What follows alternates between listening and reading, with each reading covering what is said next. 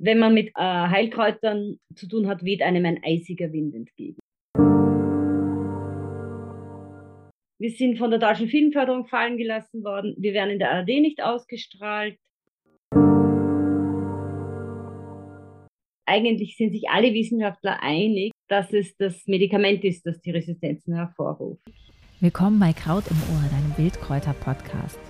Ich bin Mo und heute reisen wir gedanklich auf den afrikanischen Kontinent und tauchen ein in eine Heilkräuterwelt, die wir so noch nicht vorgestellt haben.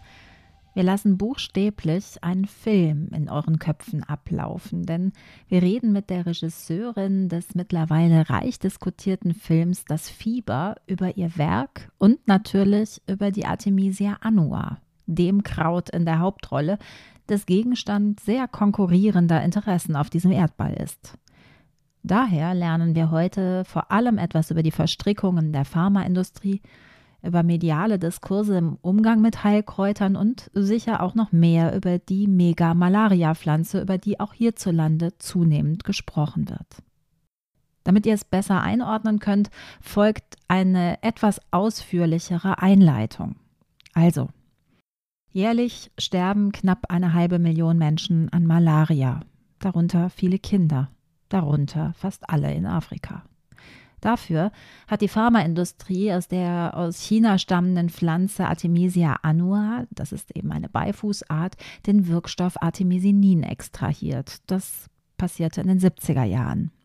Die traditionelle Naturheilkunde, mit der man früher Malaria bekämpft hat, ist zunehmend aus dem Blickfeld gerückt.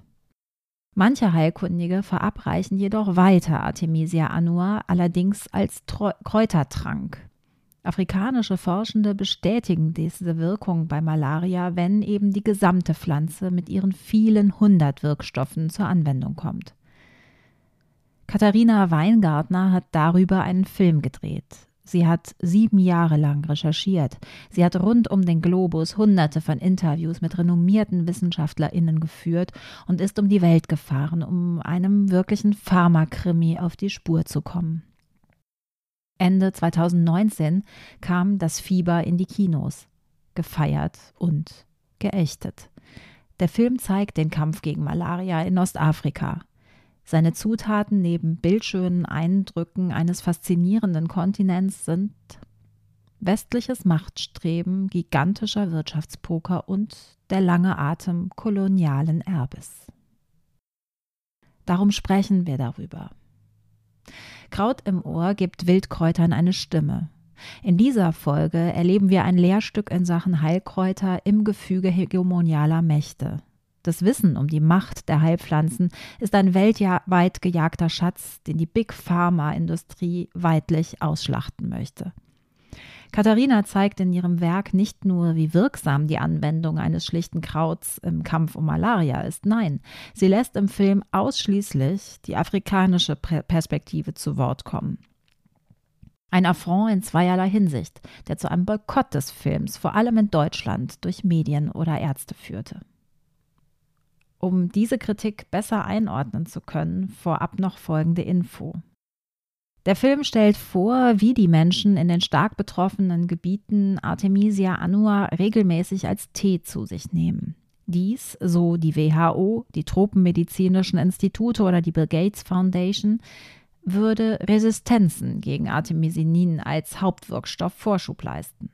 Nachgewiesen ist aber unzweifelhaft, dass es genau der isolierte Wirkstoff, also das Artemisinin selbst ist, das diese Resistenzen hervorruft.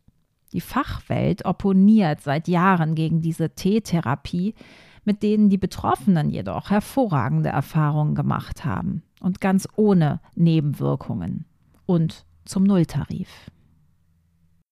Katharina lässt sich nicht beirren und macht weiter. Derzeit arbeitet sie an Das Fieber 2 mit dem Arbeitstitel Seed, der von einem lokalen Filmteam mit einer heilkräuterkundigen Hebamme im Westen Tansanias gedreht werden soll.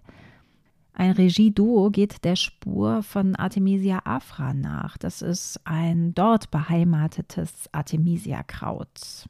Der Film soll zeigen, wie auch dieses Wildkraut ein entscheidendes Mittel gegen Malaria ist und eben ganz ohne den Wirkstoff Artemisinin seinen Schutz erfüllt.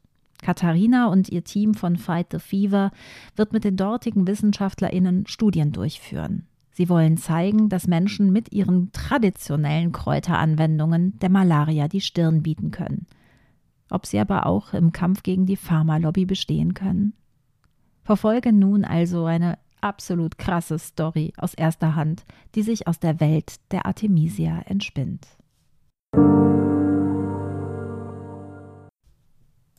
Ein ganz herzliches Servus nach Wien, wo ich heute ganz spontan auf Katharina Weingartner treffen darf. Katharina ist ausgebildete Jazz-Schlagzeugerin, Hip-Hop-Vorreiterin und Journalistin, vor allem heute hier als renommierte Filmemacherin mit Werken über Konsum und Kapitalismus, Kritik, über Macht und Politik und Gegenkulturen. Uh, das klingt spannend, Katharina, und aus deinem Munde nochmal viel lebendiger. Daher gib uns gerne einen kurzen Einblick in dein überaus bewegtes Leben. Ja, das, das wird dauern. Hallo. Aber ich nehme an, ihr werdet in ganz Deutschland gehört. Ich habe heute zum ersten Mal reingehört in euer Podcast, finde das ganz toll. Also wenn es nach mir ginge, würde ich ja auch nur das machen, weil meine absolute Lieblingsbeschäftigung ist mein Kräutergarten in Wien. Und ich habe 15 Jahre in New York gelebt und hatte sogar in der Lower East Side hinter meinem Haus einen Kräutergarten. Großartig. Ich, hab, ich hatte noch nie in meinem Leben keinen Kräutergarten, sagen wir mal so. Und eigentlich muss ich sagen, ist es, also es ist bei weitem meine Lieblingsbeschäftigung. Ich mache auch gern Filme und sitze gern im Schneideraum, weil das ist auch ein bisschen herumschnipseln, so wie bei den Kräutern. Aber ähm, ich bin ja in einer großen Familie in Vorarlberg aufgewachsen mit acht Kindern und wir sind eigentlich komplett ohne Antibiotika und so weiter großgezogen worden. Meine Mutter hatte auch einen großen Kräutergarten und ähm, hat mir das ein bisschen so mitgegeben. Vor allem das Vertrauen in, ins gute Kranksein. Also wenn man acht Kinder hat, dann ist immer irgendjemand krank. Alle stecken sich an. Ich kann mich erinnern, wir hatten alle Kinderkrankheiten, die man sich nur vorstellen kann. Und meine Mutter ist überhaupt kein einziges Mal nervös geworden. Und ich glaube, das ist so ein bisschen der Grund, warum ich so sehr an all das glaube und mich nichts erschüttern kann, was da mir in den Weg gelegt wird. Und ich habe inzwischen auch drei Kinder großgezogen, auch fast komplett ohne Antibiotika und sonstiges. Also wir arbeiten nur mit meinen Kräutern oder wenn es ernster wird, mit ähm, chinesischer Medizin oder, oder auch traditioneller europäischer Medizin. Aber wir haben eigentlich so gut wie keine bei den drei Kindern habe ich so gut, außer die ein paar Knochenbrüche, wo ich immer dankbar bin, dass es auch westliche Medizin gibt. Aber sonst haben wir uns sehr auf die Naturmedizin verlassen. Gibt es denn Lieblingskraut? Oder eines deiner Standardanwendungen, dass du sagst, boah, das geht immer? Also als Tee ist es, glaube ich, und als Geruch ist es die Zitronenverbene als Tee jeden Morgen mhm. und ähm, aus irgendeinem Grund der Rosenweihrauch, weil ich den Geruch so gern mag. Aber die potenteste Heilpflanze, da halte ich es mit Wolf-Dieter Stahl, ist für mich die Artemisia. Die Artemisia, das ist natürlich genau mhm. das Thema des ganzen Tages jetzt hier. Lass uns gerne über das buchstäbliche Wachsen in deiner Verbindung zur Artemisia sprechen. Ähm, von welcher reden wir denn? Es gibt ja 400 Beifußarten. Ich habe, glaube ich, im Garten ungefähr zehn. Aber ich habe mich mit Artemisia annua eigentlich näher beschäftigt, nur wegen der Malaria. Ich habe ich hab selbst, ich weiß aber auch jetzt sehr viel über die Pflanze und weiß auch, dass es ein wichtiges Frauenkraut ist, sowohl zur Geburtenregelung als auch zur mh, hm, alle Unterleibsgeschichten und auch zur, zur Geburt selbst. Also es ist ein sehr interessantes Frauenkraut. Ähm, und ich habe als allererstes für diesen Film ein Interview gemacht mit Wolf-Dieter Stoll, der war in Wien. Ich habe ihn da in einen, auf einen Hügel drauf gezerrt, wo riesiges, also es war Artemisia, also ordinärer Beifuß, Artemisia vulgaris. Der war höher als er.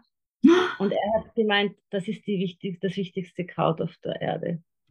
Und das ist das Kraut mit der stärksten Verbindung zum Kosmos. Ja. Meint er. Und es sei ganz klar, dass das das Frauenkraut sei. Und das hat, das hat, das hat den Anfang unseres äh, sieben Jahre langen, unserer sieben Jahre langen Forschung und Arbeit zu dem Film Das Fieber ausgemacht. Also das war das erste Interview. Das ist großartig. Und äh, du hast die Artemisia annua auch im Garten in Vorarlberg? Ja, Nein, in Wien. Ich lebe in Wien. So, in Vor Wien. allem bin ich aufgewachsen. Meine Mutter hatte sie nicht im Garten, nur die Vulgaris. Aber die Anua habe ich auch im Garten. Ja, ja, ich habe viele verschiedene im Garten. Aber die, auf die ich mich jetzt konzentriere, ist die Afra. Die habe ich in Afrika kennengelernt, in Ostafrika. Und, und die ist eigentlich die, das bewährtere Malariamittel. Das ist auch eine sehr komplizierte Geschichte, aber eigentlich finde ich, geht es ja auch immer darum, das zu verwenden, was, Was lokal ist. was lokal vorhanden ist. Und es macht eigentlich überhaupt keinen Sinn, eine Anor, die aus Asien stammt, in einer völlig anderen klimatischen Zone zu verwenden, wo noch dazu die Bevölkerung keine Erfahrung damit hat. Und das ist aber in dieser ganzen Geschichte mit China und also in unserer Geschichte geht es darum, dass dieses Kraut aus China nach Afrika gekommen ist. Wir fangen Was in vielleicht. einer globalisierten Welt ja auch in Ordnung ist, nur hat es ein bisschen auch für meinen Blick zugeschüttet, dass es ja den Artemisia afra Gebrauch von Südafrika ausgehend in der ganzen Subsahara-Zone seit Jahrtausenden, wenn nicht Millionen Jahren gibt. Also das beginnt ja schon bei den Gorillas, was die nehmen, wenn sie Malaria haben, und bis natürlich ein ganz aus, ge, ge, ausgefeilten Gebrauch von Malaria äh, von Afra prophylaktisch gegen Malaria. Das habe ich aber ehrlich gesagt gar nicht realisiert, dass ich ja einfach einmal hingehen muss und schau, schauen muss, was dort überhaupt vorhanden ist. Ich bin mit diesem westlichen Ja. Blick hingegangen und habe geschaut, was aus anderen Ländern, quasi Afrika, hier Gutes getan wird, was der völlig falsche Zugang war. Wir holen unsere Hörerschaft noch mal ganz kurz ab. Denn, also, was Ja. wir erzählen müssen, ist, du hast eben einen Film gemacht, der Mhm. 2019, Ende des Jahres, glaube ich, seine Weltpremiere feierte. Ich habe ihn letztes Jahr im April gesehen und er behandelt äh, oder beschäftigt sich mit der Behandlung von Malaria in Ostafrika. Und genau da geht es nämlich jetzt um diese spannenden Kräuter, die Artemisia annua. Und ich zitiere mal, einfach damit unsere An äh, Hörerschaft besser einsteigen kann in die Ankündigung. Und dann kommen wir von da aus auf diese Schlüsselwörter, die du uns dann natürlich jetzt aus absolut erster Hand ähm, vielleicht erläutern kannst. Also ich sage jetzt noch mal ganz kurz für die Leute, die es nicht kennen, worum dieser Film geht. Also es ist ein Dokumentarfilm, ungefähr 100 Minuten lang und der ist eben über Streaming erhältlich, im besten Fall natürlich über dein lokales Kino, wenn es das denn zeigt. So, und das Fieber zeigt den Kampf eben gegen Malaria in Ostafrika als Fallstudie von kolonialer Unterwerfung, Profitgier und mutiger Selbstbestimmung. Malaria hat mehr Menschen getötet als alle Krankheiten und Kriege dieser Erde zusammen. Nun brachte Covid-19 die Welt zum Stillstand, aber der Malaria-Parasit wütet eben unbeachtet weiter. Als Folge werden immer mehr Menschen und Millionen Menschen davon sterben, doppelt so viel wie vielleicht früher oder sonst im Jahr. Wie wäre es, und das ist unsere zentrale Frage heute, wenn eine Heilpflanze den ältesten Parasiten der Menschheit besänftigen und tausende Menschenleben retten könnte?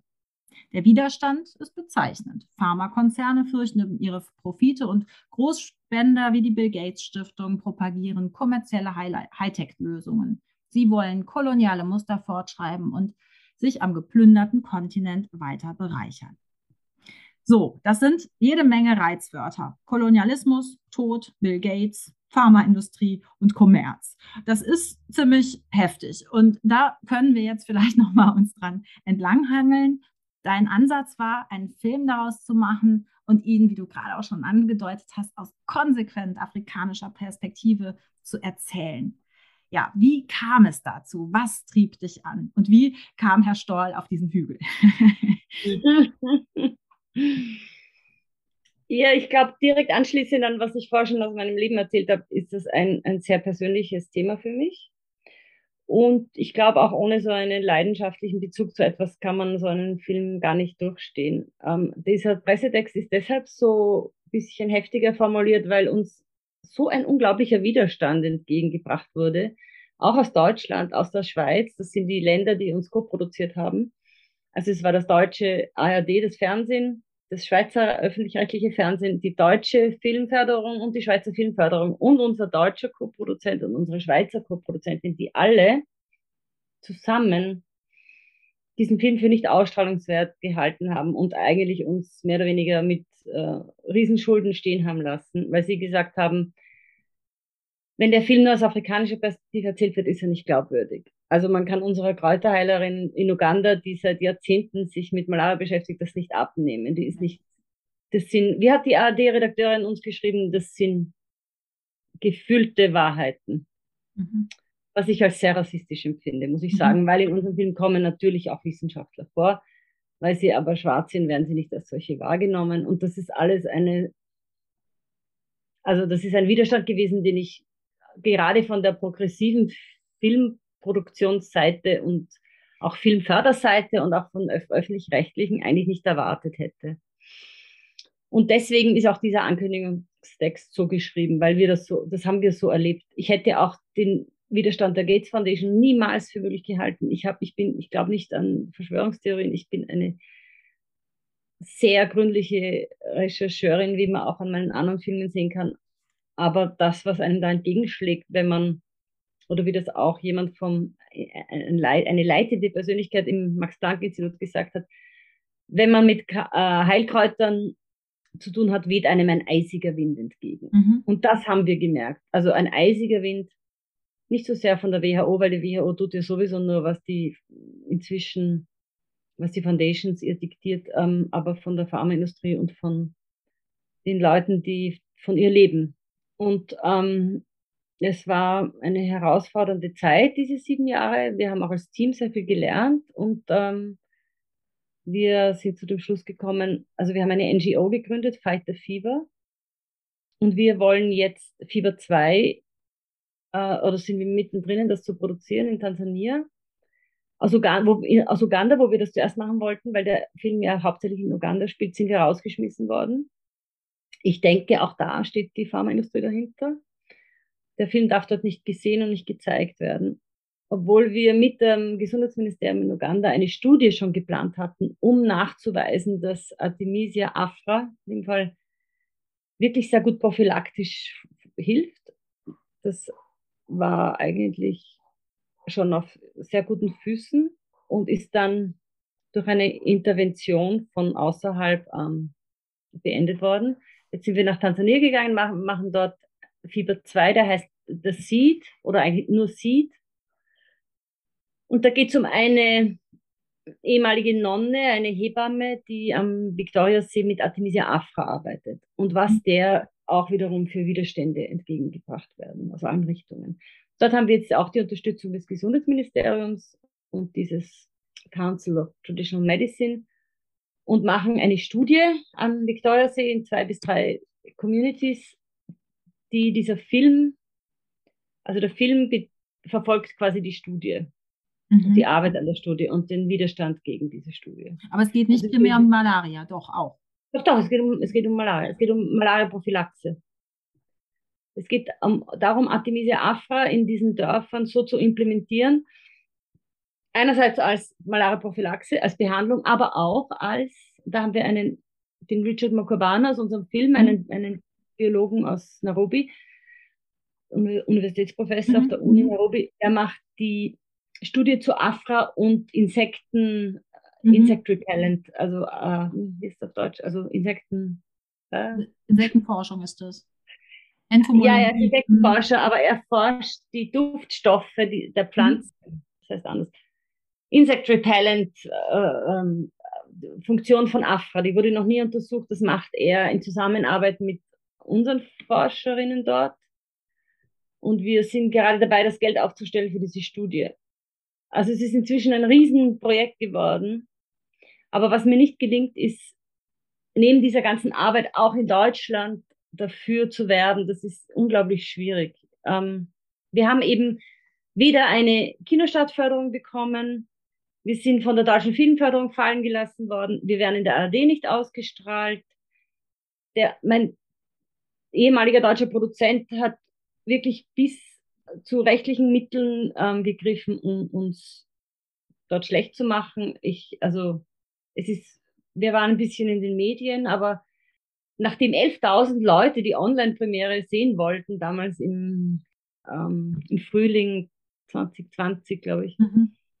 ist es schon erstaunlich, wie sehr das diesen, wie das, wie das gelungen ist, das Thema quasi unter den Tisch zu kehren. Mhm. Das ist bisschen traurig, aber. Also ich habe mich auch gewundert, also wenn man jetzt einen Wikipedia-Eintrag liest, dann steht da ein großes Ausrufezeichen, was bei eigentlich allen anderen Artikeln in der Wikipedia nicht zu lesen ist, äh, wo eben drin steht, das ist ein Diskussionsbeitrag und ähm, da steht dann eben als Beispiel, das ist ein Schwurbelfilm, der unwirksame Heilpraktiker Nein, verbreitet. Das weiß ich gar nicht. Das steht auf aber, Wikipedia? Ja, das steht auf Wikipedia, welcher aber natürlich. Ein Schwurbelfilm? Ein Schwurbelfilm. Ernsthaft? Ja. Das habe ich gar nicht. Oh mein Gott, das wusste und, ich gar nicht. Und äh, das hat mich halt auch echt oh. geschockt, weil ich irgendwie denke, weil Wikipedia ist ja noch äh, sehr verbreitet und ihr, euch weht also eine Kritik bis heute entgegen. Absolut, ähm, ja. Die, äh, ja, wo ich eben dich fragen wollte, wie du äh, zu dieser Resonanz des Filmes ähm, eben stehst und wie du eben diesen medialen Diskurs gerade wahrnimmst. Ich war vor äh, kurzem jetzt vor zwei Wochen in Winterthur in, bei einer Vorführung wurde ich eingeladen bei der Volkert Stiftung. Sehr gut besucht, sehr interessiertes Publikum. Aber die Moderatorin und Organisatorin hat ein E-Mail bekommen von der ETH Zürich, äh, dass wir, ob, ob sie schon wüsste, dass der Film ein Thema quasi äh, beinhaltet, das sehr umstritten sei. Und da geht es ja immer wieder nur um ein einziges Argument. Die, die das Argument gegen unseren Film ist so einfach erklärt, es geht um die Resistenzen. Also die WHO und die Pharmaindustrie und alle, die gegen diesen Film auftreten, behaupten, dass Artemisia annua Gebrauch als Tee oder also egal wie Resistenzen schüren würde. Und ähm, das Haupt, also das einzig vorhandene Medikament, das noch funktioniert gegen Malaria, ist das Artemisia gewonnen, das ist Artemisinin. Mhm ist ein Wirkstoff aus 254 mhm. bekannten Wirkstoffen der Artemisia-Pflanze. Jetzt hat zum Beispiel Artemisia afra, das erwiesenermaßen noch besser gegen Malaria wirkt, überhaupt kein Artemisinin. Mhm. Und in unserem Film, der Pharmakologe, der diese Studie gemacht hat in einer Blumenfarm, hat zum Beispiel aus dem Tee, den er den Arbeiterinnen gibt, äh, Artemisinin vorher extrahiert. Das heißt, der Tee dort ist auch ohne Artemisinin. Und diese, diese Behauptung, dass ein, eine Pflanze mit so vielen Wirkstoffen in einem Parasiten einen, einen, eine Residenz hervorrufen kann, ist einfach wissenschaftlich unhaltbar. Es ist ein kompletter Schwurbelblödsinn. Ja? Es ist einfach nicht wahr. Es gibt, es gibt keinen Fall, der jemals dokumentiert wurde, weil ein Parasit es nicht mit 254 verschiedenen Substanzen aufnehmen kann. Ganz einfach. Parasiten werden immer nur gegen einzelne Wirkstoffe, egal ob das jetzt in Insektiziden ist, ob das in, in, in, Medikamenten ist, es ist immer ein Wirkstoff, auf den sie reagieren können. Und ähm, also es gibt viele Wissenschaftler, zum Beispiel Thomas Effer, den Mainz auch einer, den ich sehr früh interviewt habe, der das sehr gut erklären kann, warum das ein kompletter Blödsinn ist. Biochemiker, Naturwissenschaftler wissen, dass das ein Quatsch ist. Ärzte, Ärztinnen, Pharmakologinnen plappern aus irgendeinem Grund diesen Blödsinn nach. Es kann einfach nicht stimmen. Und es haben große Wissenschaftler wie die Nobelpreisträgerin Yu Tu Studien veröffentlicht, wo sie nachweisen, dass es im Gegenteil das Artemisinin ist, also zum Beispiel in Coartem, das ist das gängigste Malaria-Medikament von der Schweizer Firma Novartis, dass es das Artemisinin selbst ist, das die Resistenzen hervorruft. Das wurde von ähm, dem Leiter der Malaria-Forschung in Baltimore an der Johns Hopkins veröffentlicht, das wurde von Yu veröffentlicht also eigentlich sind sich alle Wissenschaftler einig, dass es das Medikament ist, das die Resistenzen hervorruft. Und inzwischen gibt sogar die Novartis zu, dass es diese Resistenzen in Afrika gibt. Noch wie wir mit dem Film fertig waren, haben wir die Novartis um eine, Stellungnahme gebeten und sie haben gesagt, es gibt keine Resistenzen in Afrika. Was auch eine komplette Lüge ist, ja. Also, es ist irgendwie auch selbst meine Kinder, jeder kann das nachvollziehen. Es ist unlogisch. Es ist wirklich Schwurbelei, wenn man behauptet, dass Artemisia Resistenzen erzeugen kann. Es, kann. es ist völlig unlogisch. Es ist unhaltbar. Es hat noch nie jemand äh, beweisen können. Also es ist ganz offensichtlich, wie man in Wien sagen würde, ein Schmäh. Das heißt, ähm, es ist so ein Cocktail aus westlichem Machtstreben, Wirtschaftsinteressen und weißen Männern, sozusagen überspitzt gesagt, die äh, dieser gesünderen äh, Welt oder einem gesünderen afrikanischen Kontinent entgegenstehen. Es, ist, es wird sehr, sehr viel Geld gemacht, ja. Mhm. Es ist ein großes Business. Ja, und äh, können wir noch mal ein bisschen in diese, ja, du sagst sieben Jahre, äh, wie, wie kann ich mir das vorstellen? Du bist ja selbst in diese Malaria-Gebiete gefahren, du hast dich mit diesem Tee dann geschützt, der dort angeboten mhm. wird, oder wie, wie hast du, ich meine, das ist ja auch eine irre, ja, also für dich an Leib und Leben ein irrsinniger Input und Invest gewesen. Wie hast du das gemacht? Nein, also Artemisia zu nehmen und in die Gebiete zu fahren, ist überhaupt nicht, wie soll ich sagen, da zweifle ich keine Sekunde dran, dass das funktioniert. Das, ich habe meine Recherchen gemacht und habe dazu gelesen und gewusst, das funktioniert. Das wurde ja der, schon lange auf der ganzen Welt also ausprobiert und, und, und nachgewiesen. Ich glaube, ich habe da überhaupt keinen Zweifel dran, dass das geht. Also du hast dich mit dem Tee geschützt und äh, bist dann immer punktuell in die Gebiete gefahren und hast Menschen. Ja, wir, wir, nehmen den, wir nehmen den Tee immer getrocknet mit Erdnussbutter. Also mein ganzes Team, schon in Ghana, wie ich gedreht habe, 2000, hm, wie alt war meine Tochter? Ich war mit meiner kleinen Tochter dort, die hat das auch genommen, 2006 glaube ich, haben wir das ganze Team äh, einen Monat lang das genommen in den, in den schlimmsten Malaria-Gebieten viele von Ärzte ohne Grenzen nehmen das. Ganz viele Leute, die in Malariagebieten unterwegs sind, ne-, nehmen das. Aber es, es darf halt nicht drüber gesprochen werden. Und das heißt, ihr seid dann immer punktuell in die Gebiete gefahren. Der Film, also du warst zwischendurch auch immer wieder mal in Wien und, und äh, oder warst du dauerhaft sieben Jahre in der Welt? Nein, nein, nein, nein, nein, nein, nein, nein. Also die Recherchen und dann die Finanzierung und all das Ganze hat ja schon einmal zwei, drei Jahre gedauert es waren wirklich umfangreiche Recherchen. Ich habe 150 Malaria-Wissenschaftler auf der ganzen Welt interviewt und auch also Impfforscher und war auf Kongressen und habe wirklich versucht, ich konnte, also ich und ich hatte eine sehr gute Regieassistentin, ähm, die kommt aus China, lebt da, ist auch Filmemacherin in Wien und dadurch hatten wir sehr guten Zugang zu China. Und dann hatte ich einen Politologen aus Ghana auch und wir haben das wirklich gründlich beforscht. Also aus quasi so einer anthropologisch-ethnologischen Sicht, aber medizinanthropologisch. Es gibt eine tolle Wissenschaftlerin in Berlin, die hat schon vor vielen Jahren ihre Dissertation über Artemisia geschrieben, die ist in Tansania aufgewachsen und kennt das von dort. Caroline Meyer zu Biesen, die ist jetzt Professorin in Leipzig. Und mit ihrer Hilfe und der Hilfe von ein paar anderen tollen Frauen, die auch in die Richtung geforscht haben, haben wir uns da wirklich sehr, sehr schlau gemacht. Ich glaube, da, wir haben ein Malaria-Archiv aufgebaut, so eine Art alternatives Malaria-Archiv, das aus sehr vielen Blickwinkeln auf das Thema schaut. Ich glaube, dass es nirgends auf der Welt so was gibt wie das, was wir haben. Und wir schreiben auch an einem Buch darüber, über diese Erfahrungen.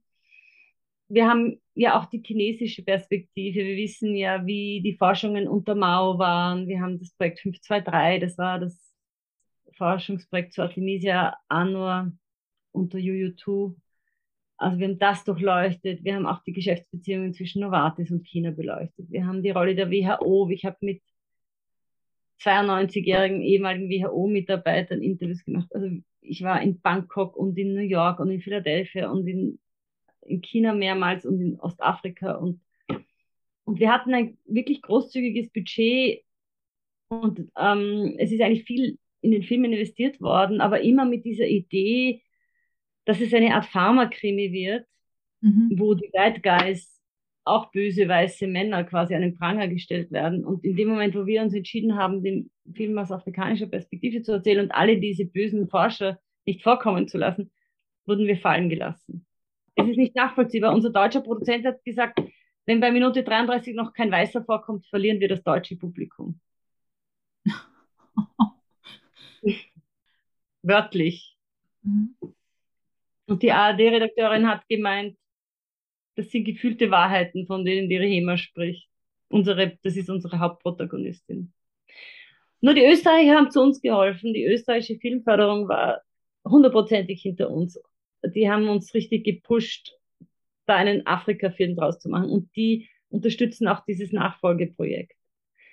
Es ist halt wirklich ein rasanter Zutatenmix, ne? aus diesem Ablehnenden des naturheilkundlichen, äh, traditionellen äh, medizinischen Wissens, der Kolonialzeit, die da noch mitschwingt und diesen irrsinnigen Wirtschaftsinteressen, gepaart eben mit rassistischen Resonanzen. Ich glaube, das macht die Sache so unselig. Ne? Aber wieso hat man denn so viel investiert und, und jetzt die Resonanz, wie du ja sagst, in Deutschland ist der Film recht unbekannt nach wie vor oder Twitter oder Instagram gibt es kaum Einträge. Ähm, ja, äh, wie, wie, wie kann, wie, woher kriegst du die Kraft, da jetzt weiterzumachen? Naja, also am SIF, SIF Filmfestival in Zanzibar äh, waren wir im Juli eingeladen und da vor einem vollen Haus den Film zu spielen mit einer einstündigen Diskussion davor, das ist mir viel wichtiger als alle Resonanzen aus Europa. Mhm. Und dass da wirklich auch Leute aufstehen und rufen, ja, ich habe Artemisia, es funktioniert. Und so. Also, das heißt, in Afrika ist der gefeiert worden, dieser Film. Naja, beim Zanzibar Filmfestival in Uganda ist er rausgeflogen. Aber da merkt man halt auch, wie mit aller Kraft verhindert werden soll, dass diese Information dort an die Leute gerät. Mhm. Es ist eine Online-Petition gestartet worden, ausgehend von einer obskuren Vorarlberger NGO ähm, gegen unseren Film. Die haben alle Truppenmedizinischen Institute Deutschland, Schweiz, Österreich unterschrieben. Also diese ganzen truppenmedizinischen Forscher haben das unterschrieben, die ja wirklich wissen müssten, dass das mit den Resistenzen ein kompletter ausgewaschener Blödsinn ist. Wie, das, wie da die Geldflüsse sind, weiß ich nicht.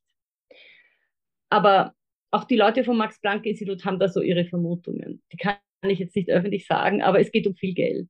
Ja. Ähm, aber es ist eben so irre, weil dein Film ja dann scheinbar so Ängste schürt, dass man sich ja, doch mit Petitionen und rund um die Welt mit Wissenschaftlern zusammentut, äh, um, um das äh, so, also die ne, Verbreitung zu verhindern. Hm.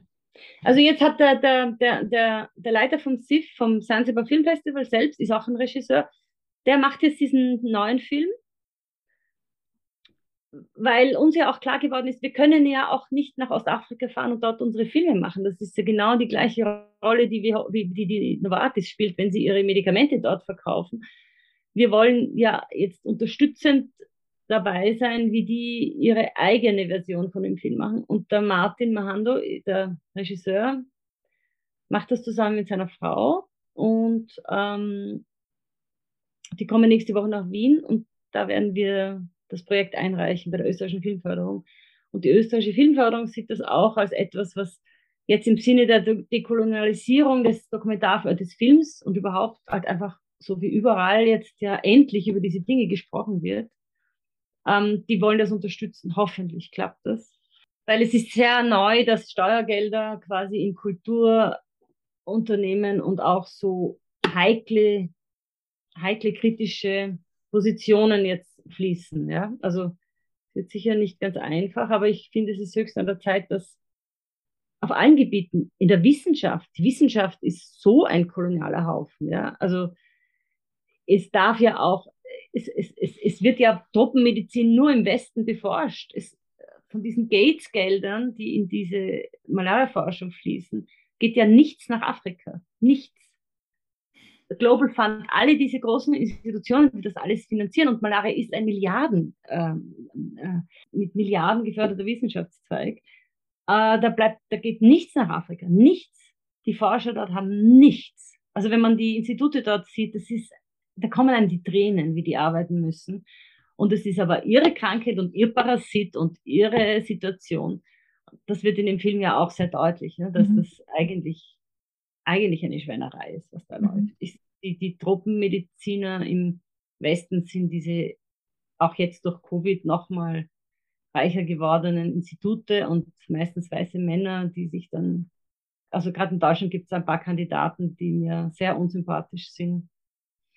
Die leiten dann irgendwo in Afrika noch ein Institut und äh, kommen sich unglaublich toll vor und haben eigentlich überhaupt nicht verstanden, was Postkolonialismus heißt. Mhm kommen Sie schon gut vor, wenn Sie zwei, drei junge schwarze Ärzte oder Forscherinnen anstellen. Mhm. Aber im Grunde habe ich das Gefühl, habe ich da auch in der Wissenschaft, in der Forschungsförderung und auch, also in der Pharmaindustrie vor allem, in einen tiefen Abgrund geblickt. Gibt es denn dann, ähm, also den sehe ich auch, gibt es denn sowas wie eine Art Hoffnung auf eine Änderung in der Wahrnehmung zur Kräutertherapie irgendwelcher machtvollen Akteure? Oder wie, wodurch könnte man so eine Perspektivänderung herbeiführen? Dein Film scheint es nicht zu schaffen. Das ist inzwischen alles in Händen der Pharmaindustrie. Ich glaube, der Widerstand kann nur kommen von genau solchen Leuten wie euch, Podcasts, die halt dann ihre kleinen Samen sehen oder unser kleiner Film in Tansania. Also wenn unser Film in Tansania gezeigt werden kann, der Nachfolgefilm, glaube ich, kann er sehr viele Menschen überzeugen. Und in einem Land wie Tansania sind ja 60 Prozent der Menschen sowieso nie von dem, von einem traditionellen Umgang mit Medizin weggegangen, weil mhm. es einfach das andere sie nie erreicht hat. Und was da vielleicht auch noch ein interessantes Detail ist, ähm, die Kolonialisierung war ja von Anfang an mit der Missionierung ein, ein Riesengeschäft. Und eines der ersten Dinge, die mitverkauft äh, wurden, war Medizin, weil medizinische Hilfe natürlich die Menschen in eine unglaubliche Abhängigkeit bringt, sehr schnell. Und besonders dort, wo evangelische Missionare unterwegs waren, also ausgehend habe ich das ein bisschen recherchiert von der Basler Mission, wurden ja sofort ähm, Geschäftsmodelle gemacht. Was kann aus der Schweiz, aus dem deutschsprachigen Raum verkauft werden?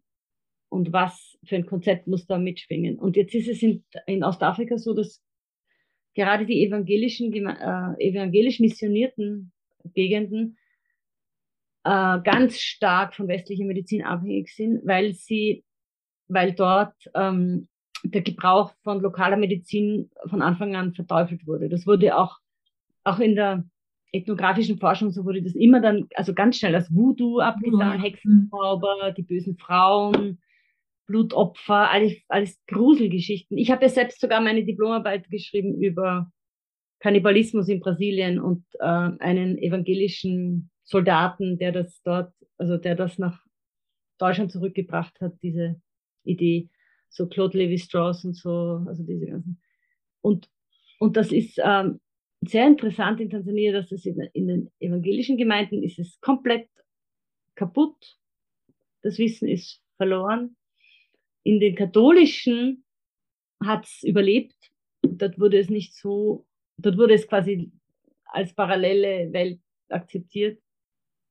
Und in den muslimischen ist es ähm, nie, ist es ganz, also ganz lebendig, ist es nie verloren gegangen. Deswegen ist es in Sansibar zum Beispiel mit der Covid-Behandlung so ganz normal, dass man dort halt inhaliert. Und zwar prophylaktisch auch.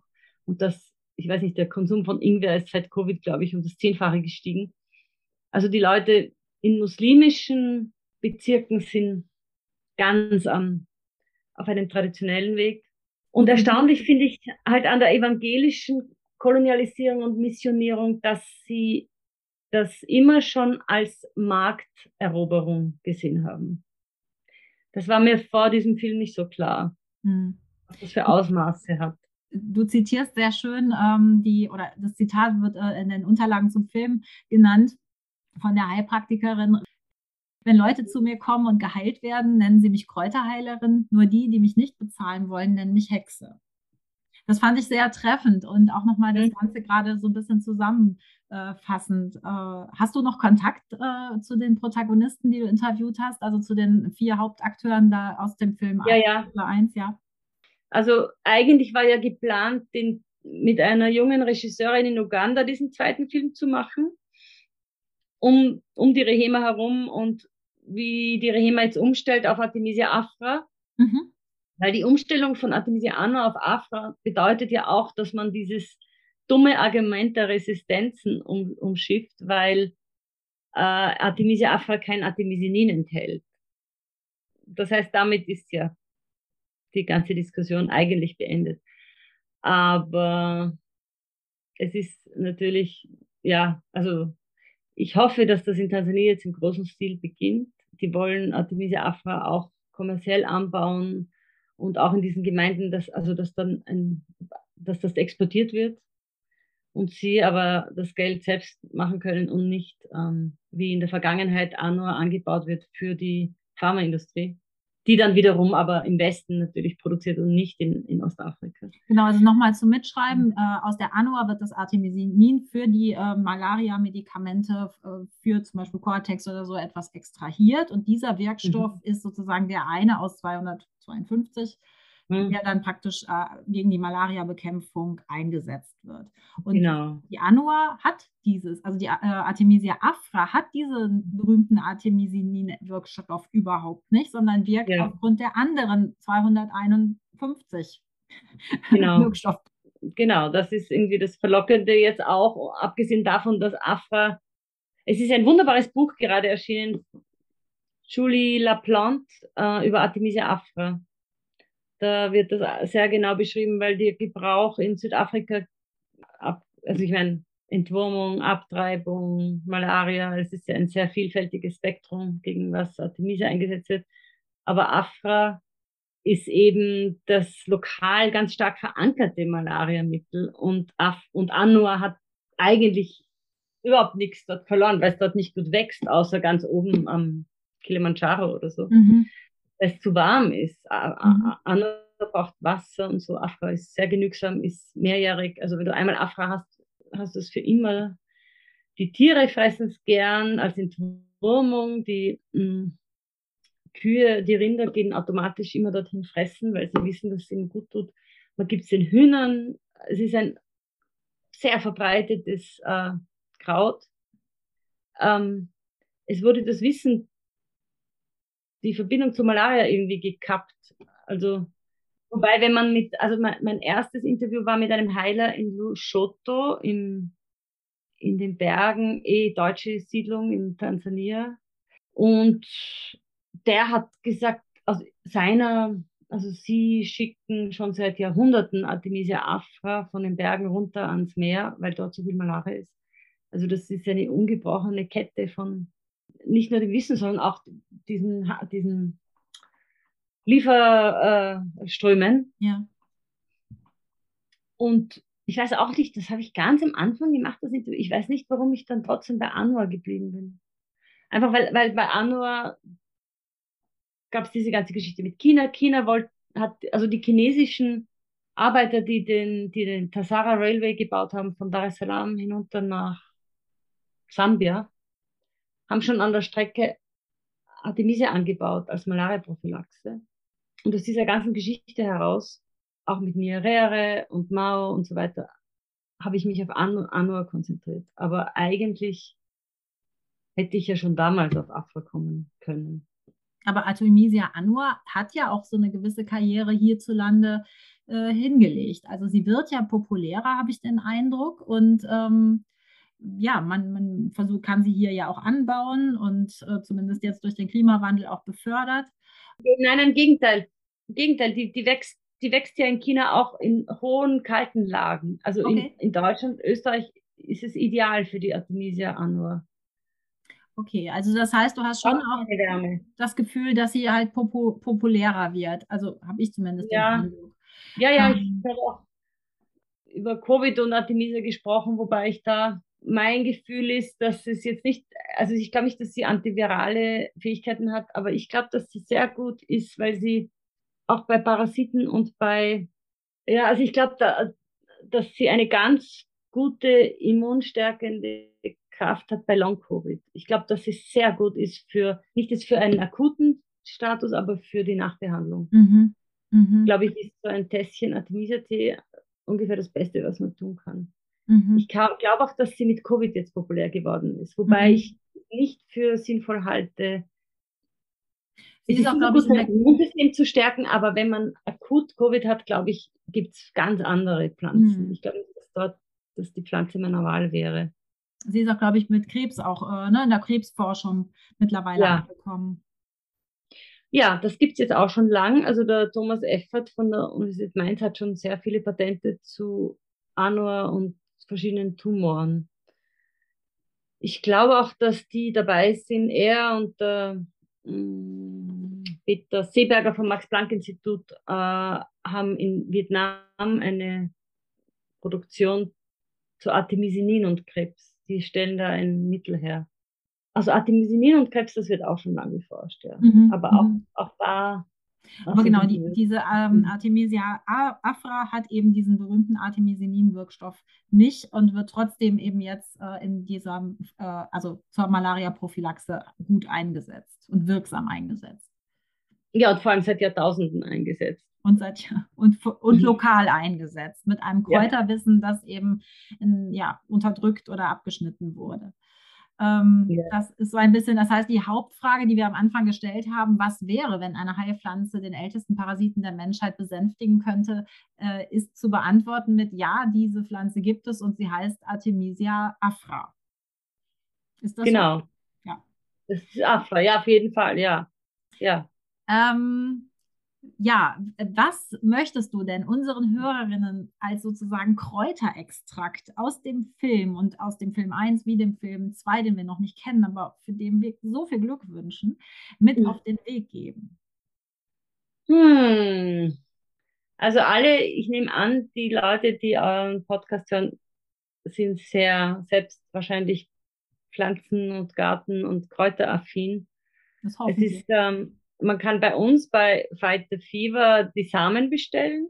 Genau, also erklär gerne noch mal kurz, was Fight the Fever ist. Das ja. wäre meine nächste Frage. Mhm. mhm. Also Fight the Fever ist entstanden aus genau aus diesem Grund, dass wir gesagt haben, okay, offensichtlich ist, haben wir hier Widerstand und es ist ohne die richtigen Vermarktungsstrategien in Deutschland unmöglich, so einen Film ins Kino zu bringen. Wenn da so viel Widerstand ist, hast du einfach keine Chance.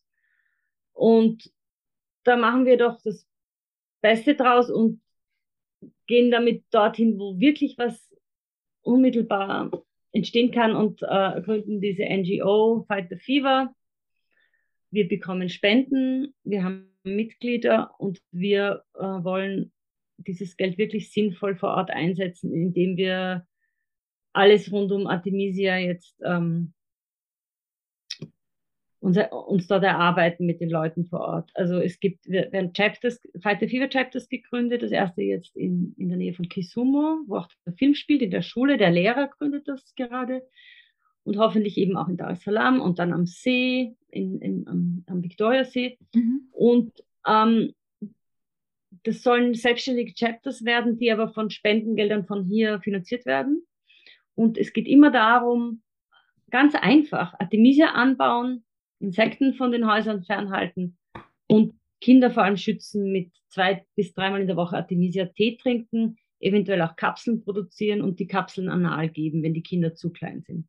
Es ist ganz simpel und wir wollen auch eine Studie finanzieren, wo wir Vergleichsdörfer haben. Ein Dorf trinkt den Tee, ein Dorf trinkt den Tee nicht. Und dann nehmen wir das, also nicht wir, aber die fiesen Wissenschaftler dort nehmen Blutproben und wollen über ein paar Wochen schauen, was passiert mit dem Parasiten im Blut, damit man das endlich auch auf schwarz auf weiß hat. Und das Gesundheitsministerium in Tansania unterstützt uns. Die sind, also ich habe mit dem Vize-Gesundheitsminister ein langes äh, Treffen gehabt und der meinte, you are a godsend, weil was die Pharmaindustrie mit uns macht, ist nicht mehr länger erträglich und wir wollen uns jetzt auf unsere eigenen Beine stellen und uns, also das ist ein Maasai-Arzt, der weiß genau, wovon wir da reden. Mhm. Mhm. Und es gibt auch dort Unabhängigkeitsbestrebungen, die sehr stark unter Druck stehen. Und dort richten wir jetzt unsere Energie hin. Auch mit der Presse und so. Es ist also jetzt mit Covid noch schlimmer geworden, über diese Themen zu reden. Ich habe immer das Gefühl, ich stehe sofort als Hexe da. Und mhm. das mag ich eigentlich auch gar nicht, weil ich weiß, wie, wie groß mein Wissen ist und wie viel positive Erfahrungen ich schon gemacht habe in meinem persönlichen Umfeld. Mhm.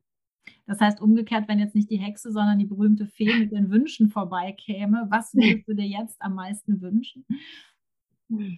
Dass das äh, Filmprojekt und die Studie in Tansania so erfolgreich über die Bühne gehen, dass, äh, dass der Film dann wirklich viele Leute erreichen kann und dass die Verwendung von Artemisia afra als Prophylaxe bei Kindern unter fünf wieder genauso selbstverständlich wird, wie das ja auch immer schon war, bis zur, bis zur, ich würde fast sagen, bis in diese, also alle alten Leute, mit denen ich dort rede, sagen, ja klar, wir mussten immer diese bittere Suppe trinken.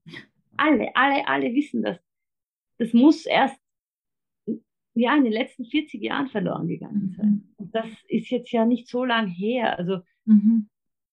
diese, eine, einen bitteren Sud zu trinken gegen Malaria, ich weiß, es gibt jetzt Forschungen zu, zum Beispiel in Guinea-Bissau war auf, im Deutschlandfunk ein Beitrag über Ivermectin und Malaria in Guinea-Bissau, wieder so ein riesen Forschungsprojekt von irgendwo. Ja, okay, kann sein, dass es funktioniert, aber ich glaube, ein paar bittere lokale Kräuter zu einem Tee gemacht und dreimal die Woche getrunken, würde die Malaria, ich meine, es ist so simpel. Eben. Das Einzige, was man aufpassen muss, ist, dass das Afra wohl auch so einen abtreibenden Effekt im ersten Trimester hat wie Anor. Da muss man verdammt aufpassen. Mhm.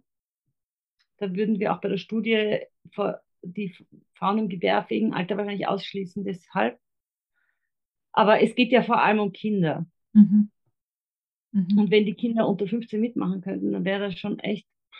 Ich weiß nur, dass der, der das im Kongo gemacht hat, der Sharon Munyangi, der war auch bei unserer Premiere in Leipzig, der hat die größte Vergleichsstudie Afra, Anwar und Kroatem gemacht und auf den sind zwei Mordanschläge verübt worden. Der ist einmal vergiftet worden und konnte gerade noch gerettet werden und einmal ist ein, in Paris ein Motorrad hat ihn an die Wand gefahren. Dazu gibt es Artikel in Le Monde und so. Also ich wurde ja, mir wurde gesagt, ich würde da irgendwelche Verschwörungstheorien verbreiten, aber das ist ähm, dokumentiert. Und jetzt vor drei Monaten wurde seine Tochter entführt am Weg zum Markt und schwer verletzt wiedergefunden. Also es ist schon so, dass man versucht, die Leute, die sich da exponieren, mundtot zu machen. Hm. Äh, das heißt, wir lüften hier eine oder wir blicken in einen, hinter einen Vorhang, der sehr, eine sehr düstere Welt eigentlich äh, ja, zeichnet. Und möchten aber doch mit einem etwas hoffnungsvollen Ende enden, nämlich die Frage, genau, wie man dich unterstützen kann, wo man dich findet. Das würden wir mhm. verlinken. Wir würden also Fight the Fever mit allen Kontaktmöglichkeiten und Spendenmöglichkeiten auf jeden Fall angeben um ja, einfach super. mehr für eine selbstbestimmte Gesundheitsversorgung und so weiter äh, zu tun und deine Arbeit einfach, die so wichtig und so reichhaltig ist, ähm, einfach fördern zu können.